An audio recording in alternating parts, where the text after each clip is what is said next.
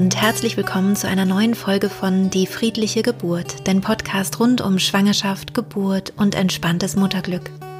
Mein Name ist Christine Graf, ich bin Mama von drei Kindern und ich bereite Frauen und Paare positiv auf ihre Geburten vor.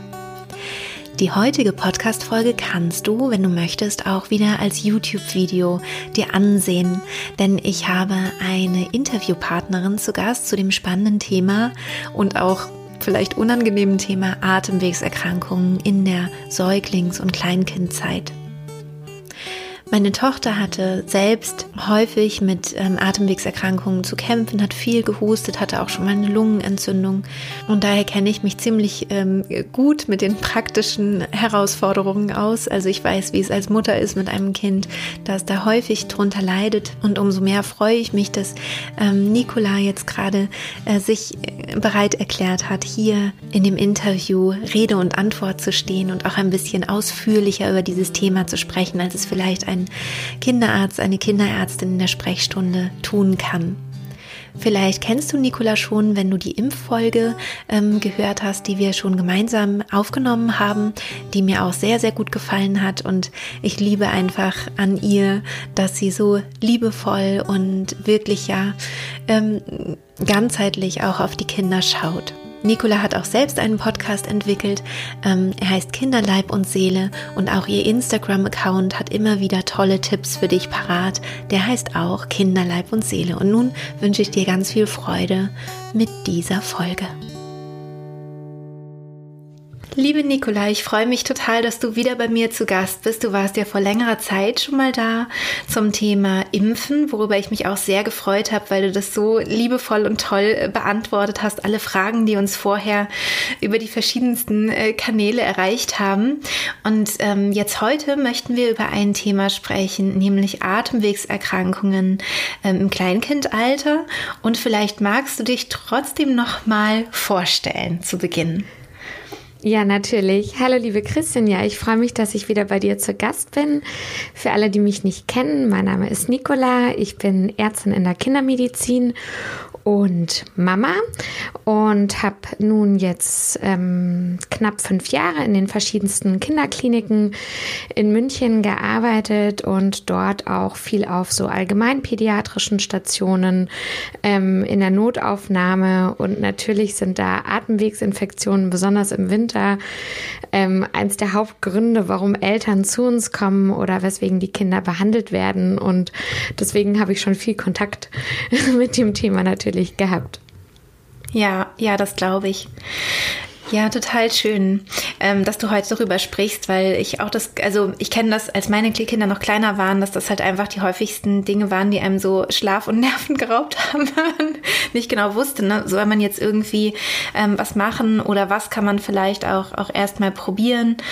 Und ähm, Genau, da würde ich mich eben auch freuen, wenn wir jetzt äh, vielleicht gleich auf die, auf die Fragen eingehen, die so gestellt wurden. Ähm, ich würde gleich mal starten mit der ersten Frage, die uns zuvor ähm, erreicht hatte. Das ist, wann muss ich zum Arzt äh, mit Baby bei Husten ohne Fieber? Ja, das ist eine ganz gute Frage. Ähm, also wie du selber gesagt hast, Kinder und auch Babys husten immer wieder und je jünger das Kind ist, desto mehr verunsichert uns das oder desto mehr ähm, überlegen wir, ist ein Kinderarzt notwendig. Ähm, bei Babys ist es so, dass Husten ganz viele verschiedene Gründe haben kann. Ähm, vielleicht mhm. einmal kurz zum Verständnis. Husten ist eigentlich was ganz Gutes und ist eine Schutzfunktion vom Körper. Also wenn wir husten, dann ähm, versuchen wir Viren, Bakterien oder Schleim oder einen Reiz loszuwerden. Also es ist was ganz Normales. Und bei kleinen Kindern und auch bei Babys ist das ganze System so ein bisschen sensibler, so kann man sich das vorstellen. Und Babys reagieren schneller auf Reize und haben natürlich, das kann man sich auch ganz gut vorstellen, ähm, kleinere Atemwege. Also sobald mhm. da ein Reiz oder ein bisschen Schleim da ist, dann stört die das schneller sozusagen. Mhm. Deswegen ähm, Hustenbabys, das kennen vielleicht auch viele ähm, Mamas zum Beispiel auch gerne, wenn die so ein bisschen aufstoßen, dann kann es sein, dass es so ein bisschen reizt. Also Milch kann ähm, eine Ursache sein. Ähm, eine häufige Ursache jetzt in der Winterzeit ist auch Schnupfen. Durch diesen Wechsel von der Luft, also rein und raus gehen. Wir haben draußen die kalte Winterluft und drinnen die ein bisschen ungünstige, trockene Heizungsluft, ähm, kann es sein, dass Babys Schnupfen entwickeln. Und dieser Schnupfen ist ein sehr, sehr häufiger Grund für Husten bei Babys ohne Fieber. Mhm. Ähm, das heißt, mhm. der Schleim läuft einfach so ein bisschen nach hinten und irritiert dann sehr schnell in den oberen Atemwegen und das Baby ähm, hustet und so ein guter Hinweis, dass das einfach nur am Schnupfen liegt, ist zum Beispiel, wenn das nur im Liegen stattfindet oder nur morgens stattfindet oder nach so einer Nacht. Ja. Da husten ganz schön viele Babys jetzt in der Winterzeit, einfach um diesen Schleim so ein bisschen loszuwerden. Und mhm. ähm, das muss einem dann nicht gleich Sorge machen. Wenn aber ein Baby dauerhaft hustet, also einen chronischen Husten hat, der auch tagsüber geht, ähm, dann würde ich das kinderärztlich abklären lassen, weil es kann natürlich auch mal sein, dass ein Virus oder ähm, eine bakterielle Infektion dahinter steckt. Mhm. Je kleiner die Kinder, desto eher macht sowas mal Fieber. Trotzdem würde mhm. ich das abklären lassen. Und unbedingt zum Kinderarzt sollte man natürlich gehen, wenn Husten mit Atemnot einhergeht oder Husten mit einer Verschlechterung des Allgemeinzustands. Also wenn das Kind mhm. zum Beispiel schlechter trinkt ähm, mhm. Wenn das Kind schlechter atmet, wenn man das Gefühl hat, das Baby ist gequält durch den Husten. Ähm, bei solchen Zeichen, aber ich denke, das, ist, das weiß jedes Elternteil auch, dann, dann sollte man natürlich das abklären lassen und eben auch eine chronische Art von Husten, die ständig da ist, kann auch mal im Säuglingsalter schon an eine Lungenerkrankung denken lassen, zum Beispiel, wo eine Allergie dahinter steckt. Also mhm. da muss man ein bisschen genauer gucken. Ja, meine Tochter, die hatte ähm, Pseudogrupp. Das fällt mir gerade so ein bisschen ein bei dem, ähm, wenn es komisch klingt oder wenn so Atemnot auch mit dabei ist. Ähm, vielleicht magst du dazu auch ein bisschen was sagen. Fängt das äh, schon früh an oder ähm, haben das Babys gar nicht? Also bei ihr, sie war ein bisschen älter, so zwei Jahre oder so, als es anfing. Ähm, und das ist so ein, nur für alle, die das noch so gar nicht kennen, das klingt ganz komisch wie so ein bellender Husten, also ohne dass irgendwie ein Auswurf ist. Und es kann halt auch zu so einem ähm, Einatmen, also zu so einem schwereren Einatmen äh, führen. Und äh, wichtig ist da dann eben kalte Luft. Also habe ich so gelernt, ne? sofort raus, Kind mhm. anziehen, rausgehen. Ähm, aber das kann eben manchmal auch so zu äh, Notfällen führen. Ähm, Gibt es das auch schon bei den ganz Kleinen oder? Ähm, also ja, es ist aber viel seltener. Also in der Regel geht es los so dem mhm. sechsten, siebten Lebensmonat und ähm, im Wesentlichen ist es eine Erkrankung des Kleinkindalters und im Schulalter ist es in den meisten Fällen hat sich das sozusagen verwachsen. Also es hat sich tatsächlich verwachsen, mhm. weil sich die Anatomie der Atemwege so ein bisschen verändert und einfach mehr Platz da ist.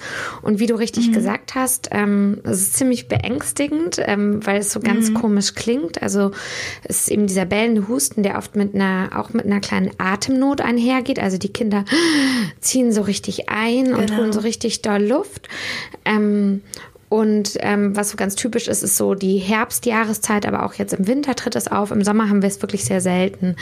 Und mhm. ähm, das sind gewisse Viren, die einfach dafür sorgen, dass die Schleimhaut der Kinder ähm, so anschwillt, dass diese Geräusche entstehen und dieser bellende Husten. Also man kann echt wirklich an einen Hund denken oder an einen Seehund. Das klingt wirklich ganz charakteristisch. Und mhm. ähm, wie du richtig sagst, ist das wichtige kalte Luft, also die Kinder dann aus dem Bett zu nehmen und mit den Kindern auf den Balkon oder auf die Terrasse zu gehen und, ähm, und das ist das Schwierige daran, ähm, die Kinder zu beruhigen. Und oft ist es aber eine Situation, wo wir Eltern ja selber dann wahnsinnig aufgeregt sind, weil sich das ganz ähm, merkwürdig und bedrohlich anhört.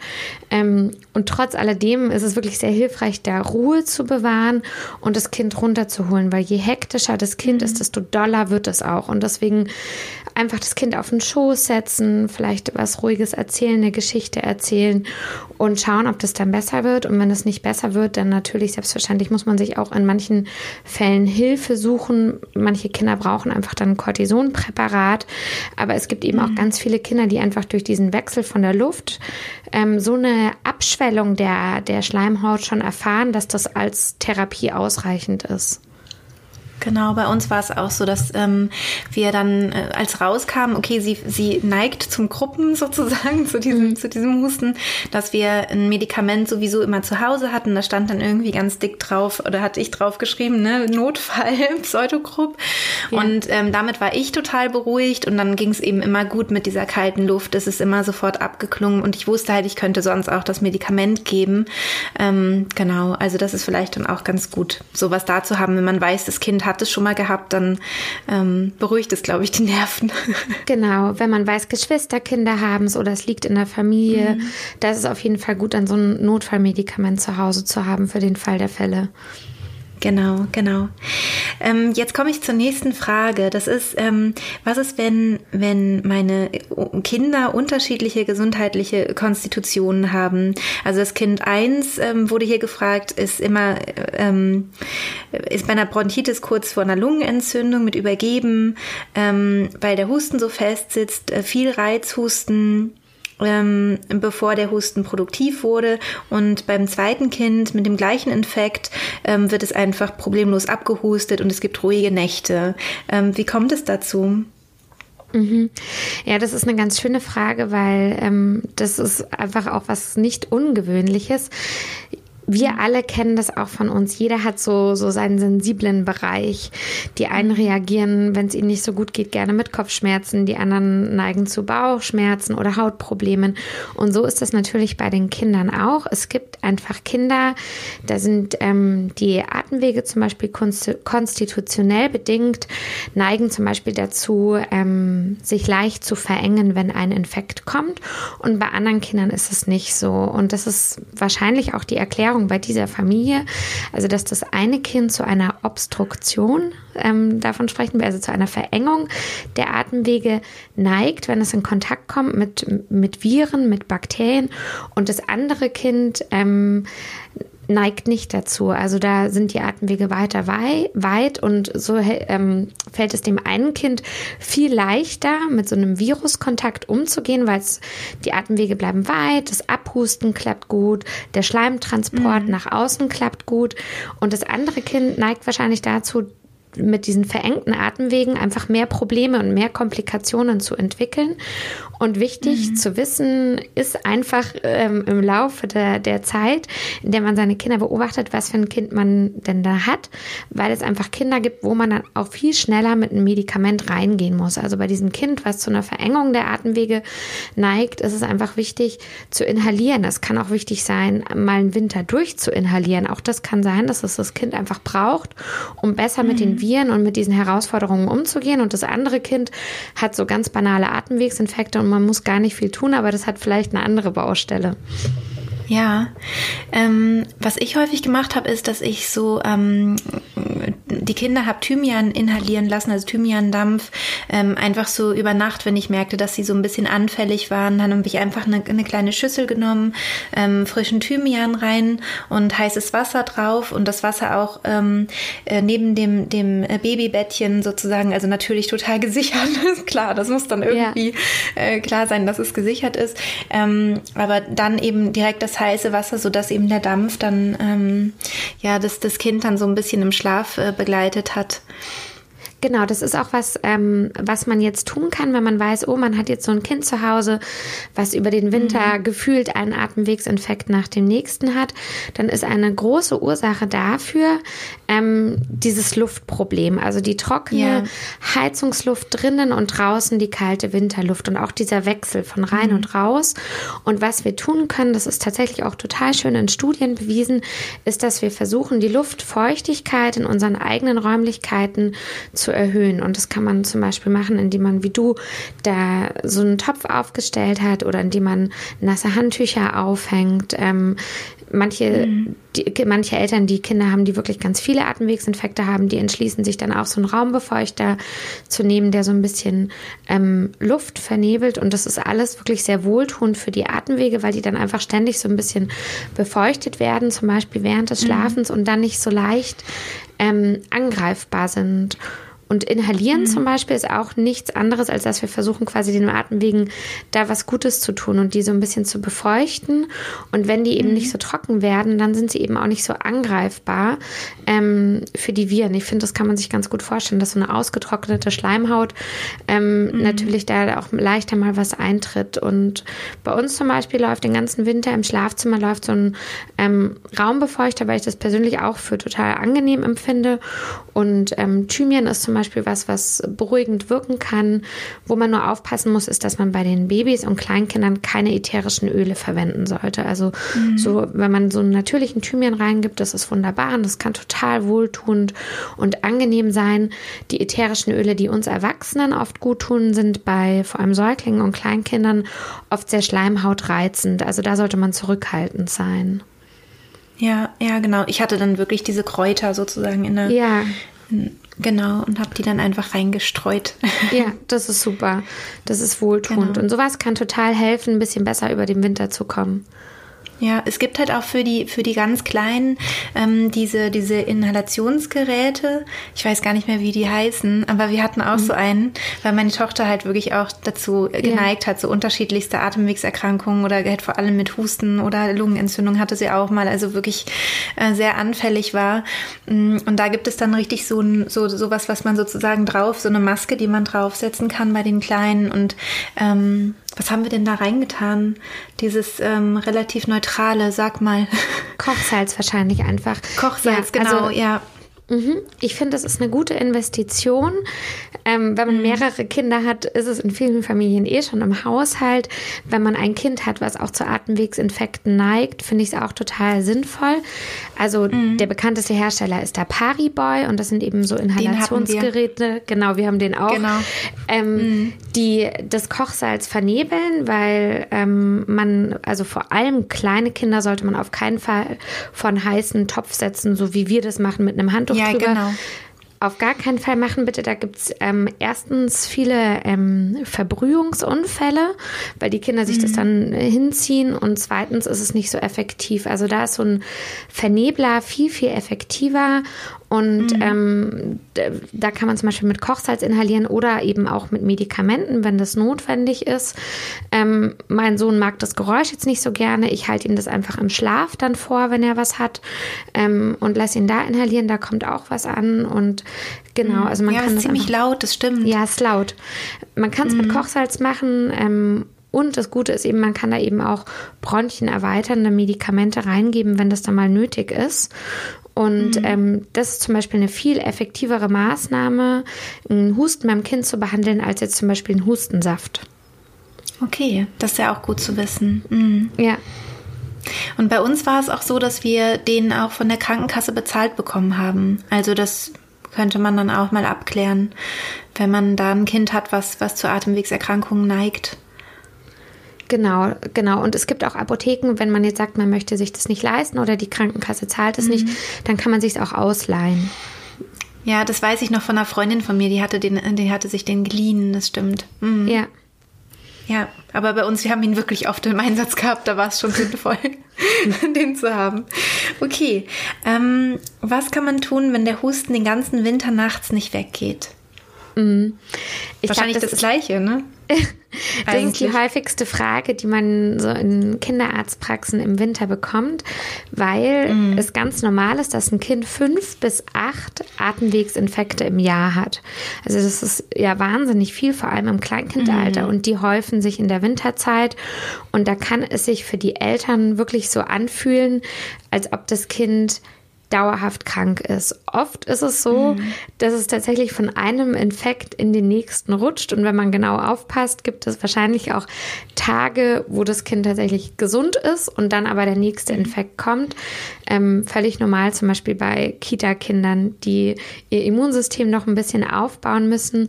Und wie ich eben schon erklärt habe, die Atemwege sind ja enger und die Kinder neigen einfach zu Atemwegsinfekte. Also möchte ich erstmal sagen, es ist quasi völlig normal, auch wenn einem das Sorgen macht, dass das Kind so einen Winter quasi fast ähm, immer wieder hustet und ähm, natürlich trotzdem sollte das kinderärztlich begleitet werden, weil es auch Situationen gibt, ähm, in der zum Beispiel Bakterien mal eine ähm, bakterielle Bronchitis verursachen, die auch so ein Bild macht, also chronischer Husten mhm. über den ganzen Winter, was dann behandelt gehört. Oder es kann eine Erstmanifestation sein von einem kindlichen Asthma. Das Kind hustet ah, okay. die ganze Zeit. Ähm, auch das sollte abgeklärt werden. Also natürlich sollte sowas kinderärztlich begleitet werden. Die, es kann auch mal ein Fremdkörper sein, der verschluckt worden ist. Also auch das mhm. gibt es immer wieder und bleibt da manchmal länger unentdeckt. Nichtsdestotrotz die häufigste Ursache dafür, dass das Kind den ganzen Winter mhm. durchhustet, sind eben diese Infekte. Und deswegen erstmal schon zur Beruhigung. Das ist normal, das kann man sich schon mal denken. Was man eben machen mhm. kann, ist die Räume zu befeuchten. Man kann mit den Kindern inhalieren. Aber es ist nicht sinnvoll, die Kinder dann zu Hause zu isolieren aus lauter Angst, sondern es ist ganz normal, dass sich eben dieses Immunsystem so aufbauen muss. Und ähm, ja, chronisch Hustensaft zu geben, davon halte ich wenig, weil der Husten ist eine Schutzfunktion vom Körper. Wir wollen, dass die Kinder husten, solange sie auch mhm. schlafen mhm. können noch und solange es nicht zu dolle schmerzt, ist das was, also eine ganz wichtige Funktion. Ähm, also Kinder husten lassen und ähm, Kinder ärztlich begleiten lassen. Das ist so das, was man tun kann. Und ich glaube, es hilft oft zu wissen, dass es tatsächlich ganz normal ist in so einem Kleinkindalter. Ja, auf jeden Fall. Ich denke auch.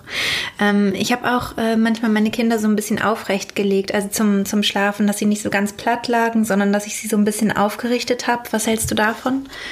Ja, das kann helfen, weil eben sonst der Schleim, der produziert wird, der ja auch in den oberen Atemwegen produziert wird, immer mal wieder so hinterläuft und dann am Kehldeckel und so weiter so einen Reiz auslöst. Und dann kann es sein, dass das Kind in der Nacht sehr gestört wird durch den Husten.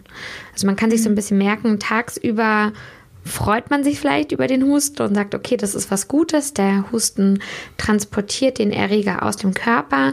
Aber wenn das Kind wirklich nachts gar nicht mehr schläft und es so ein richtig quälender Husten ist, dann kann man sowas mal versuchen. Ja, dann kann man versuchen, eben den Raum zu befeuchten. Man kann auch mal versuchen, ob so ein Balsam dem Kind gut oh, ja. tut.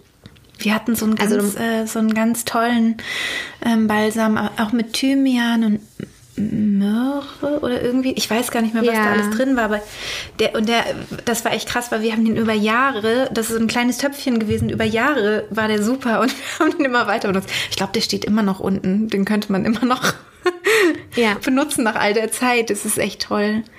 Bei so einem Balsam, da würde ich immer empfehlen, ähm, also manche Kinder empfinden das als total wohltuend. Ähm, das, mhm. das, also zum Beispiel dieses Thymian Myrte, das ist ein ganz bekannter, den gibt es genau. zum Beispiel von der Bahnhofsapotheke, da haben ihn Ja, das ist her. der, den wir haben. Mhm. Ja, genau. Ähm, man soll, es gibt aber auch Kinder, die das eben nicht mögen oder Kinder, die zu einer mhm. Neurodermitis neigen. Ähm, ja. Da kann der auch mal hautreizend mhm. sein. Ähm, genau, also solche Maßnahmen, die ähm, von denen man glaubt, oh, die tun mir gut oder die tun dem Kind gut, da würde ich mich wirklich ganz nach dem Kind richten und einfach gucken, mhm. tut es dem Kind wohl und es gibt Kinder, die mögen es nicht, dann würde ich es auch lassen, weil so klar ist die Studienlage nicht, sondern es soll insgesamt was Wohltuendes sein. Und wenn es aber ein Kind gut tut, dann ist das was Wunderbares. Ja, wie, wie denkt man denn, dass es wirkt? Also dadurch, dass man die ätherischen ähm, Öle einatmet oder wie kann man sich das vorstellen? Ja, es führt so zu, zu, einer Erweiterung der Atemwege, zu einer kleinen Erweiterung.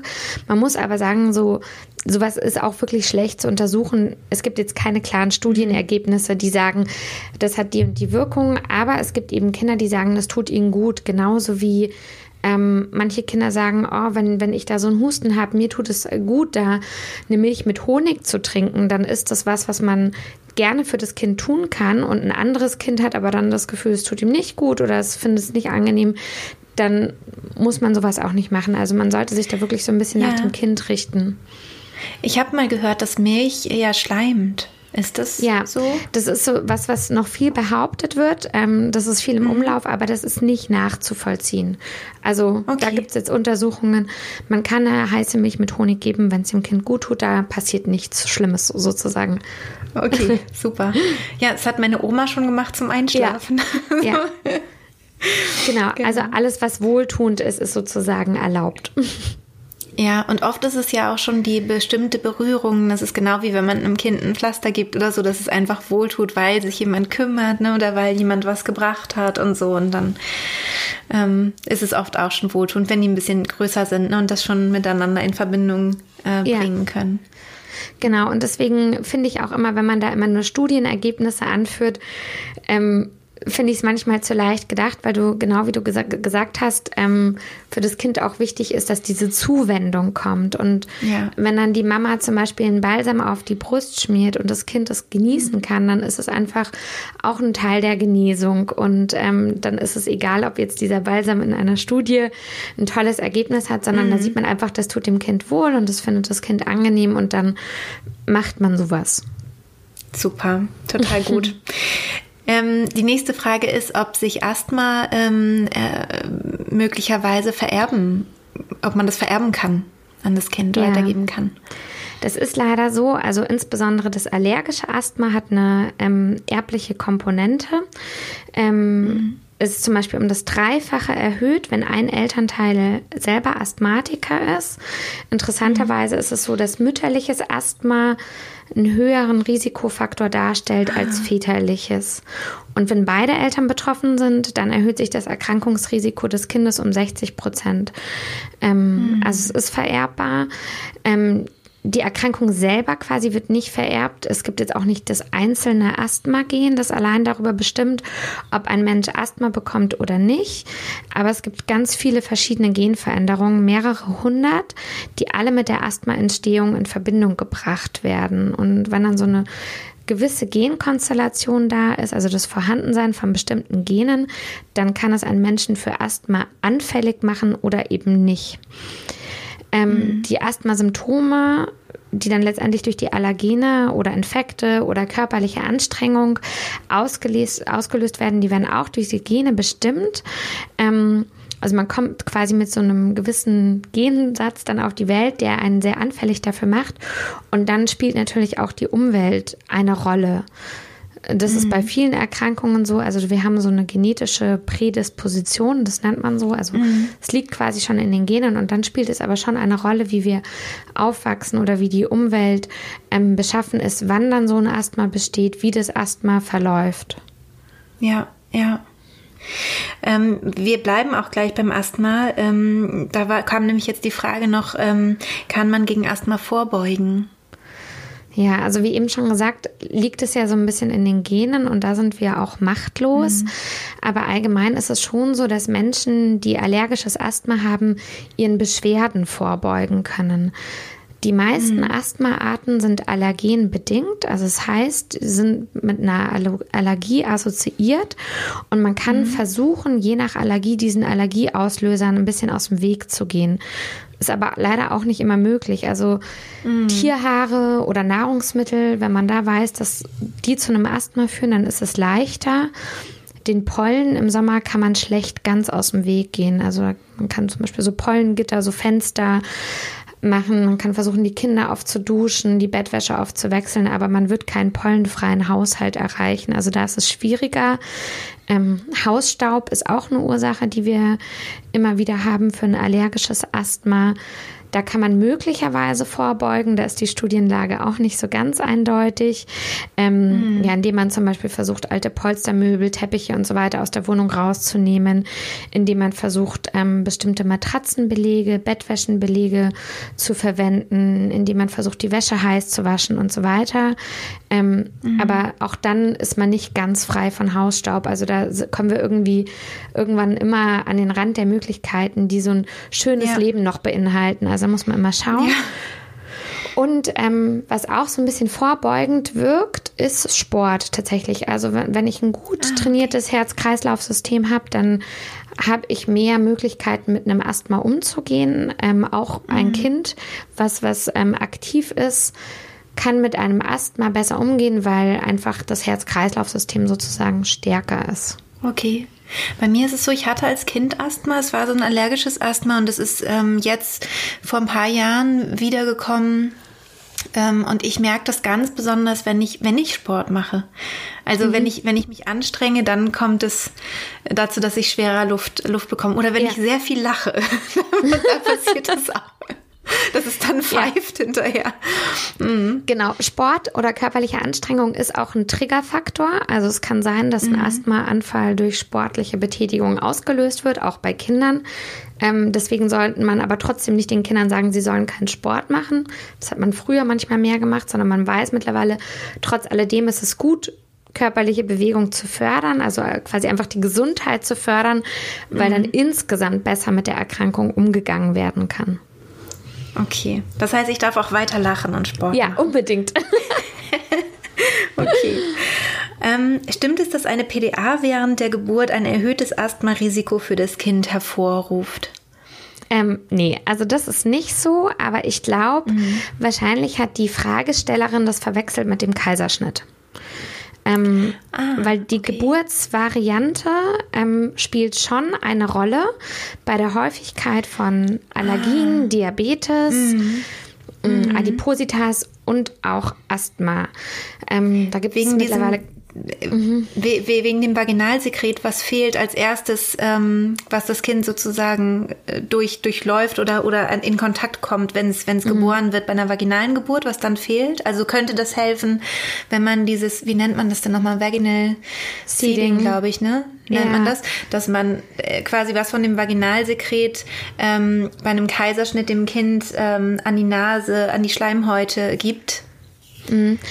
Also wahrscheinlich ist es genauso, wie du sagst. Wahrscheinlich hat es mhm. was damit zu tun, dass das Mikrobiom, also die Darmflora der Kinder, mhm. sich unterscheidet, je nachdem, ob sie vaginal auf die Welt gekommen sind oder per Kaiserschnitt. Das wissen wir. Mhm. Wir wissen, da gibt es einfach einen Unterschied in der Zusammensetzung mhm. der Bakterien im Darm.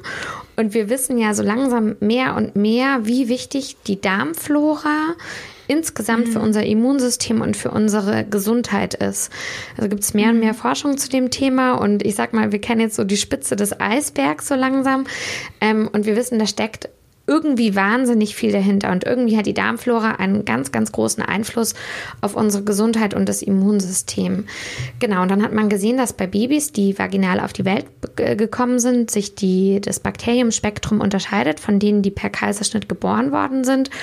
Und mhm. das ist aber tatsächlich leider bis jetzt einfach nur so eine Theorie, dass das die Ursache mhm. sein kann. Es gibt auch andere Theorien, die mhm. sagen, mh, mm, Mütter, die ähm, zum Beispiel Diabetes haben während der Schwangerschaft und viele Insulinschwankungen äh, haben während der Schwangerschaft, mhm. haben wahrscheinlich einen Kaiserschnitt.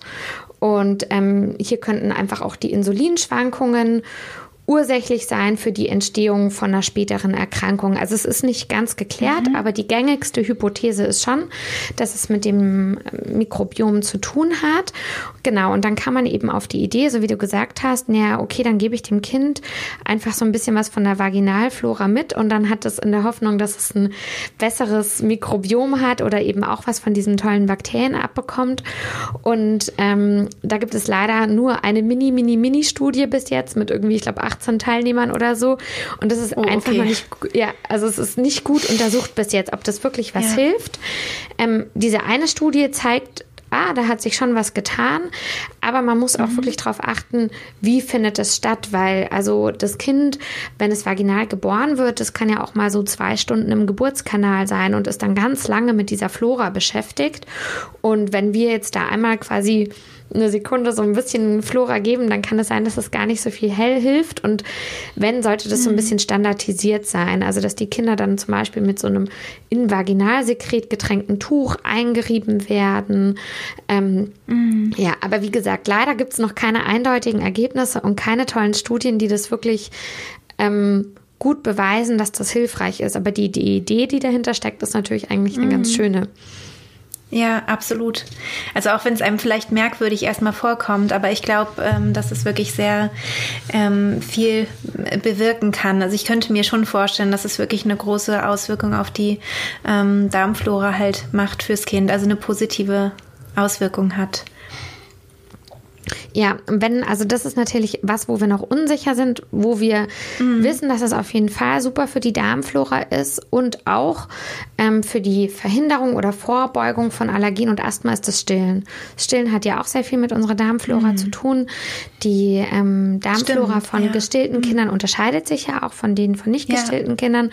Und wenn man sich so ein bisschen überlegt, ob man stillen möchte oder nicht und sich das selber ähm, aussuchen kann, dann wäre es auf jeden Fall ein weiteres Argument für das Stillen, ist ja. einfach diese tolle Darmflora, die durch Stillen verursacht wird. Ja, ja. Schön. Jetzt kommen noch zwei, zwei letzte Fragen. Ähm, eins haben wir, glaube ich, schon ähm, beantwortet, nämlich hilft Bronchialbalsam. Haben wir ja gerade schon drüber gesprochen. Und, oder hast, hast du da noch was, wo du sagst? nee, genau. Und die ähm, andere? Ja? Ähm, nee, also eigentlich, also man sollte einfach nur gucken, dass man bitte nicht die ätherischen Öle gibt und dass man auf, also auf den Hautzustand des Kindes achtet. Aber sonst, wenn es dem Kind gut tut, dann ist es was Gutes. Genau.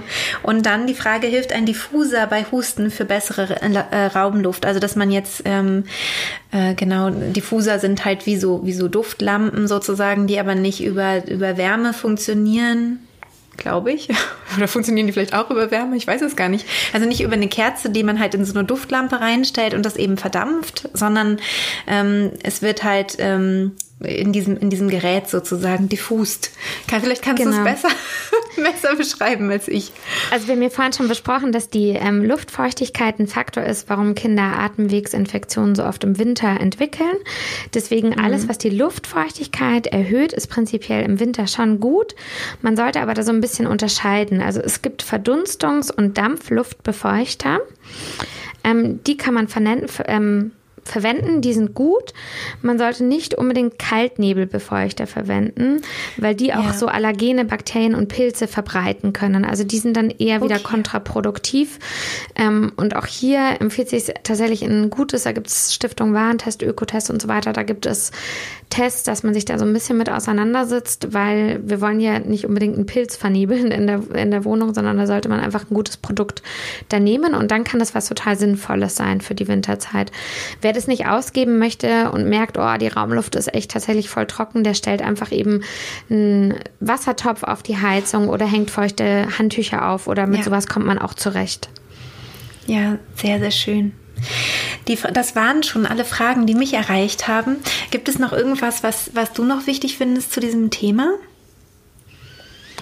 Ja, also was ich wichtig finde, ist, dass man sich immer wieder ähm, bei den Symptomen, die die Kinder hat, ähm, bewusst macht, dass die eine Funktion haben. Ähm, mhm. Man möchte oft, dass ein Symptom sofort weggeht. Also wenn ein Kind mhm. fiebert, dann denke ich, oh nein, das Fieber soll weg sein. Oder das Kind hustet, man denkt, ähm, der Husten soll aufhören. Aber es ist schön zu verstehen, wenn man weiß, dass es einfach der Husten ist, was ganz Wichtiges für den Körper der Kinder und deswegen ähm, sollte man mit hustenstillenden Medikamenten wirklich sehr zurückhaltend sein. Der Husten ist wichtig, der Husten ist dafür da, dass die Kinder das eben rausproduzieren und es ist normal, dass Kinder viel Husten und häufig Atemwegsinfektionen haben. Ähm, deswegen sollte man mhm. sich immer überlegen, ähm, welche Medikamente wann sinnvoll sind. Und wir haben ja jetzt gerade schon ganz viele Alternativen besprochen, die es statt hustenstillenden Hustensäften gibt. Ähm, genau, das wäre mir noch wichtig, dass man da ja. einfach versucht, ähm, im Sinne des Körpers mitzuarbeiten. Ja, ich habe das ähm, auch generell so, so gehandhabt, als meine Kinder äh, kleiner waren, dass ähm, wir immer versucht haben, die, die Krankheit auch bis zum gewissen Grad auch sich ausagieren zu lassen. Also dass wir nicht zu schnell eingegriffen haben, also nicht zu schnell ähm, in das Fiebern eingegriffen haben, also versucht haben, so wenig wie möglich dann auch ähm, wirklich auf äh, härtere Medikamente zurückzugreifen, sondern viel versucht haben, ähm, ja, dem, dem, dem, dem Körper dem, oder dem Immunsystem auch die Chance zu geben, damit selbst zurechtzukommen. Findest du sowas auch sinnvoll? Also natürlich immer beobachtet vom, vom Kinderarzt, von der Kinderärztin, das ist ja klar. Mhm. Ähm, aber dass man doch auch diesem Körper was zumutet und jetzt nicht sagt, also bei mir persönlich ist es so, wenn ich jetzt irgendwas habe, mache ich es oft gleich weg. Also dass ich so denke, ja. so, ah, ich habe das und das, also nehme ich irgendwas, ja. weil ich so viel zu tun habe und so und jetzt nicht krank werden will oder so. Mm, aber ich habe immer so den Eindruck habe, für die Kinder ist es eigentlich wichtig, damit sich das Ganze schön aufbaut und man später halt wenig krank ist, dass es irgendwie Sinn macht, diesem Immunsystem da auch Zeit zu geben, mit so einer Krankheit fertig zu werden. Mhm. Was ich an meinen drei Kindern beobachten kann, aber ich weiß eben nicht, da weißt du mehr, ne, ob es, mhm. ob es, äh, ja, ob man darauf Rückschlüsse ziehen kann auf andere Kinder, ist, dass die so gut wie gar nicht krank sind heute. Also die sind jetzt ähm, 9, 13 und 15 und sind so gut wie gar nicht krank. Ja, also das Immunsystem muss sich eben aufbauen und das macht es eben mhm. unter anderem dadurch, dass es sich mit verschiedenen Infekten auseinandersetzt. Und gerade im Kleinkindalter mag einem das manchmal so vorkommen, als ob die Kinder eben ständig krank sind, aber es ist einfach ein ganz normaler Prozess, den wir alle durchgehen müssen, um eben möglichst viel kennenzulernen. Und ähm, gerade bei Fieber zum Beispiel, weil du jetzt auch gerade gesagt hast, du lässt sie manchmal so ein bisschen ausagieren, bei Fieber ähm, würde ich so ganz allgemein mitgeben, also man kann die Kinder fiebern lassen oder man sollte sie fiebern lassen, aber Schmerzen sollten behandelt werden und das sollte man immer so ein bisschen unterscheiden. Mhm. Also wenn ein Kind fiebert und dem Kind geht's gut unter dem Fieber, dann ähm, gut so weit, also im Sinne von, das liegt vielleicht im Bett und ist krank, aber es hat keine Schmerzen, dann sollte mhm. ich mich quasi am liebsten über das Fieber freuen, weil das Fieber eben auch ganz toll ist für das Immunsystem und das, ähm, das Immunsystem besser arbeiten lässt, auf Hochtouren arbeiten lässt und auch wieder hier das Fieber eine Funktion hat für den Körper. Ähm, mhm. Die Kinder fiebern nicht einfach so, sondern eben, weil das Immunsystem dann besser arbeiten kann. Und wenn ich das immer nur unterdrücke, dann kann es sein, dass so eine Krankheit länger braucht oder was eben auch manchmal passiert ist, dass das Kind sich nicht dementsprechend verhält. Also das Kind, äh, da wird das Fieber gesenkt und das wetzt dann durch die Wohnung und dem geht es augenscheinlich ja. irgendwie kurz gut, aber eigentlich ja. sollte es im Bett liegen und sich erholen und würde man das Kind fiebern lassen, würde das mhm. Kind es auch von sich aus tun. Und deswegen ja. ähm, finde ich, sollte man die Grenze nicht bei einer gewissen Temperatur machen, wie das manchmal Eltern tun, zu sagen, oh, ab, ab 38,5 oder ab 39, da gebe ich auf jeden Fall ein Medikament. Nein, sondern ich sollte mir den Zustand des Kindes angucken. Und wenn ich sehe, das Kind mhm. leidet und hat Schmerzen, und es ist oft so, wenn die Temperatur sehr hoch ist, dann haben die Gliederschmerzen und Kopfschmerzen, dann kann ich gerne was geben. Aber solange das noch nicht der Fall ist, da würde ich einfach den Körper machen lassen und ähm, auf das tolle Immunsystem setzen, was unter dem Fieber ja. eben besser arbeitet. Ja, super. Ich, wir haben natürlich unsere Kinder auch nicht gequält, muss man auch dazu sagen. ich finde, da also, sollte man halt einfach immer unterscheiden, genau, weil bei Schmerzen total, sind manche Eltern ganz genau. zurückhaltend. Da denke ich immer, ja. wenn ein Kind Schmerzen hat, dann bitte das auch behandeln. Aber Fieber ja. hat an sich eigentlich eine total tolle Funktion. Genau, genau. Ganz toll. Ähm, ja, ich würde gerne ja noch ähm, auf deinen Podcast zu sprechen können, äh, kommen. Du hast nämlich äh, sowohl ein ganz tolles Instagram-Profil als auch einen ganz tollen Podcast, ähm, wo du einfach alle möglichen äh, Themen viel ausführlicher behandeln und besprechen kannst, als jetzt ein äh, Kinderarzt, eine Kinderärztin individuell ähm, Zeit hätte. Magst du mal äh, erzählen, wie man dich finden kann? Ähm, ja, gerne. Ja, ich heiße, ähm, also man findet mich unter Kinderleib und Seele.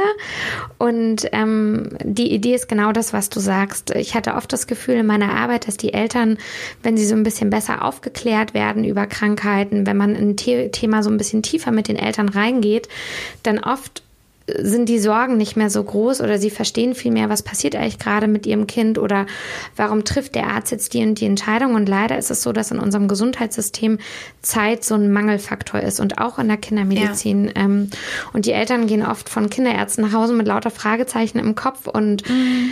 stehen dann auch manchmal nicht dahinter. Und genau, da will ich anknüpfen. Ich erkläre einfach die verschiedensten Symptome, Krankheitsbilder, ähm, Situationen in dem Podcast und habe mittlerweile auch so ähm, gemeinsam mit der Juliane, das ist eine Krankenschwester, Online-Kurse ins Leben gerufen, die zum Beispiel auch nur das Thema Husten, wenn man jetzt so einen Kandidat hat oder Fieber, genauer besprechen, weil ich glaube, wenn die Eltern ein bisschen mehr wissen, sind sie in der Regel selbstbewusster, wenn die Kinder krank mhm. werden und es überträgt sich dann auch auf die Kinder und jetzt haben wir noch eine besondere Zeit, jetzt haben wir diese Pandemie und man überlegt sich eh dreimal, ob man ja. zum Kinderarzt geht oder nicht. Ähm, aber es soll einfach ja. Zeit für Fragen sein und Zeit, Themen mal ein bisschen ausführlicher zu besprechen. Und das ist das, was ich ähm, so tue. Und ja, jeder, der Lust hat, kann natürlich gern vorbeischauen. Ja, super.